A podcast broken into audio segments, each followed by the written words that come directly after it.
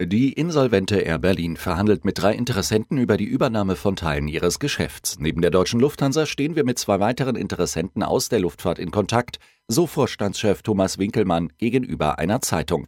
Die Gespräche liefen schon seit Wochen. Alle Unternehmen seien in finanzieller Hinsicht seriös, dem Volumen her ausreichend groß, um Air Berlin in eine sichere Zukunft zu führen und hätten zudem das Interesse, weiterhin vom Standort Deutschland aus zu operieren. Namen nannte Winkelmann dabei nicht. Das Spitzengespräch von Bundesverkehrsminister Alexander Dobrindt mit den Ländern Berlin und Brandenburg zur Zukunft des Berliner Flughafens Tegel ist in der Nacht ohne einen Durchbruch beendet worden.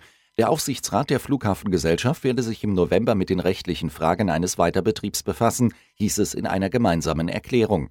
Gleichzeitig wurde betont, dass der Beschluss zur Schließung von Tegel nur gemeinsam geändert werden könne. Dobrindt hatte sich zuvor für den Weiterbetrieb von Tegel eingesetzt. Die Bundesländer Berlin und Brandenburg hingegen lehnen dies ab. Großbritannien will auch nach dem Brexit keine Grenzkontrollstellen zwischen seiner Provinz Nordirland und dem EU-Mitglied Irland. Wünschenswert sei stattdessen ein nahtloser und reibungsfreier Grenzverkehr ohne eine physische Grenzinfrastruktur und Grenzposten, so heißt es in einem Strategiepapier, das die britische Regierung vorgelegt hat.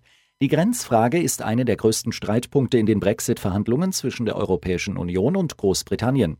Rund 30.000 Menschen passieren jeden Tag die 500 Kilometer lange Grenze zwischen der Republik Irland und Nordirland ohne Zoll- oder Einreisekontrollen.